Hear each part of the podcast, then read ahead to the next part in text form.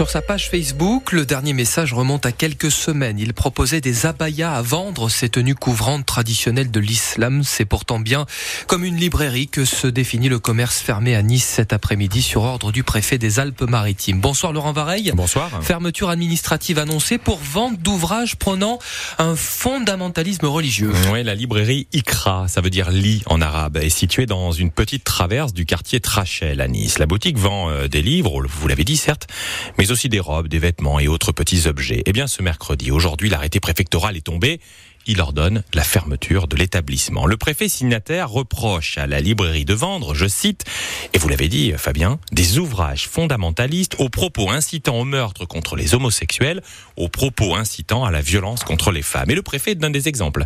Celui d'un ouvrage dans lequel il est expliqué qu'en cas de rébellion de la femme contre son mari, il faut la corriger si besoin.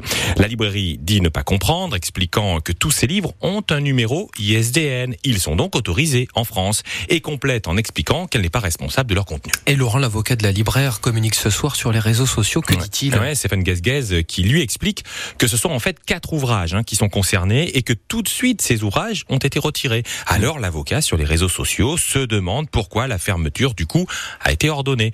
L'avocat de la librairie parle d'acharnement et il a décidé de porter l'affaire devant la justice. Affaire à suivre donc sur francebleu.fr. On vous résume tout et ce soir les réactions dans la classe politique. Le maire de Nice, Christian Estrosi, affirme qu'à chaque chaque fois que le séparatisme sera à l'œuvre à Nice, il trouvera face à lui les pouvoirs publics. Son principal opposant, Philippe Vardon, se réjouit quand le préfet veut, tout change, affirmant aussi espérer que le préfet s'attaque désormais aux imams qui prônent la doctrine islamiste des frères musulmans, mais qui ont, je cite, bien souvent des relations poussées avec la municipalité Estrosi ou bien l'État.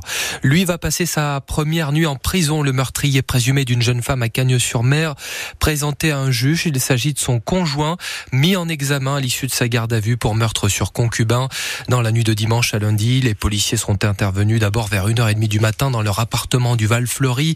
À l'appel d'une voisine, elle soupçonnait des violences conjugales. Aucune blessure n'avait été constatée. La femme n'avait pas demandé d'aide, mais 7 heures plus tard, la victime âgée de 44 ans sera finalement retrouvée morte. Deux pompiers intoxiqués par des fumées lors d'une intervention cet après-midi à Saint-Laurent-du-Var. Un feu de voiture dans le parking du centre commercial Cap 3000 les deux sapeurs-pompiers âgés de 26 et 27 ans ont été transportés à l'hôpital, mais leur état est jugé ce soir peu préoccupant. Des pompiers volontaires menacés par l'Europe, c'est ce qu'assure Alexandra Borchio-Fontam, sénatrice LR d'Antibes. Aujourd'hui, l'Europe a décidé, mi-février, d'assimiler les sapeurs-pompiers volontaires à des travailleurs avec les mêmes droits que les autres, notamment en supprimant le défraiement prévu pour ces pompiers volontaires, ce qui pourrait les décourager. Ils représentent 79% des effectifs, alors la sénatrice demande au gouvernement de protéger leur statut. Le Sénat en plein dans la lumière ce soir. Rarement la Chambre haute n'aura été aussi regardée. Les sénateurs doivent être à la hauteur de l'attente populaire, a lancé cet après-midi Éric Dupont-Moretti, ministre de la Justice, qui a présenté le texte qui doit inscrire l'IVG dans la Constitution. On l'écoute. J'ai l'honneur, au nom du gouvernement de la République, de demander au Sénat l'inscription dans notre Constitution de la liberté des femmes à disposer de leur corps.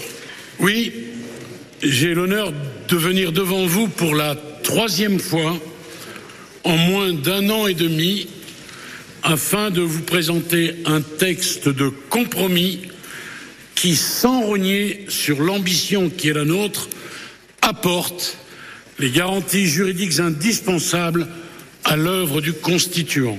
J'espère sincèrement Mesdames, Messieurs les sénateurs, que cette fois-ci, sera bonne. Éric Dupont-Moretti, ministre de la Justice, il y a quelques instants, les débats se poursuivent au Sénat pour qu'il puisse être adopté définitivement au Congrès à Versailles. Il faut que le texte soit adopté à l'identique de l'Assemblée par les sénateurs. Ce n'est pas gagné car la droite en majorité n'est pas d'accord sur l'utilité de l'inscription dans la Constitution du droit à l'avortement.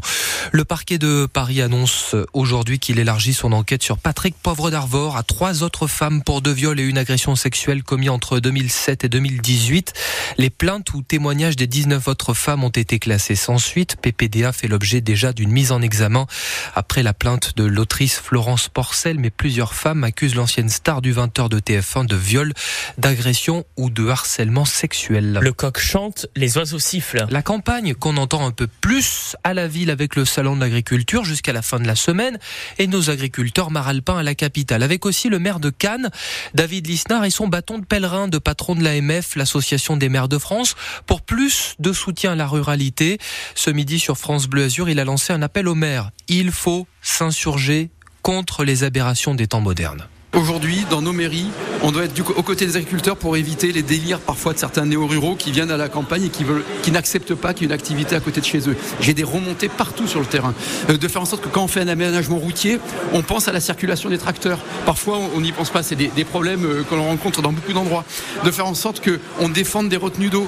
Aujourd'hui, euh, presque deux tiers de la pluie, elle vient de l'évaporation des espaces naturels plus que des mers. Donc on a besoin aussi d'irriguer. Qu'on aide à utiliser les eaux usées traitées pour irriguer comme cela se fait formidablement bien dans beaucoup de pays.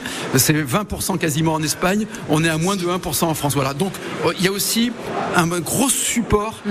concret à apporter à nos agriculteurs qui ne tombent et pas dans la démagogie. Voilà David Lisnard ce midi dans Ma France et voilà qui intéresse aussi les agriculteurs après les éboulements récents à Nice. Christian Estrosi demande le classement de la ville en état de catastrophe naturelle. Des logements ont dû être évacués, des véhicules ensevelis, des arrêtés de péril ont été pris parce qu'il est tombé 119 mm d'eau sur la ville en quelques jours. C'est un record. Il faut que les assureurs prennent leurs responsabilités, écrit le maire. Si vous êtes concerné par un sinistre, vous retrouvez sur francebleu.fr l'adresse mail de la ville pour envoyer des photos et être intégré au